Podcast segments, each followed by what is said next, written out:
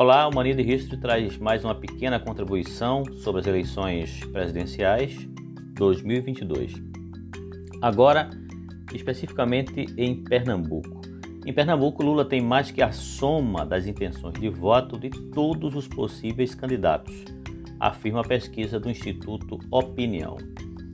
Pesquisa do Instituto Opinião divulgada nesta terça-feira, 18, 18 de maio, revela que o ex-presidente Lula lidera as intenções de voto entre a população de Pernambuco para a eleição presidencial de 2022, isso com ampla vantagem.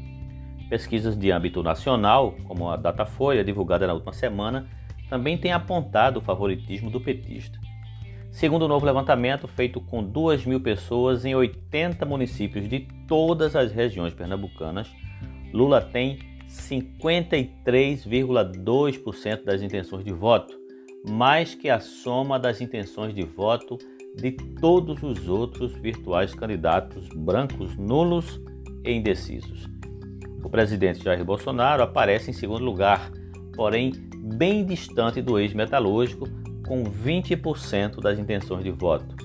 Na sequência vem o apresentador de televisão Luciano Huck, com 5%, e o ex-ministro Ciro Gomes, do PDT, que soma 4,8% das intenções de voto. O governador de São Paulo, João Dória, do PSDB, fecha a lista com 1,5%. Brancos e nulos representam 10%, enquanto 5,5% dos entrevistados ainda não sabem em quem vão votar.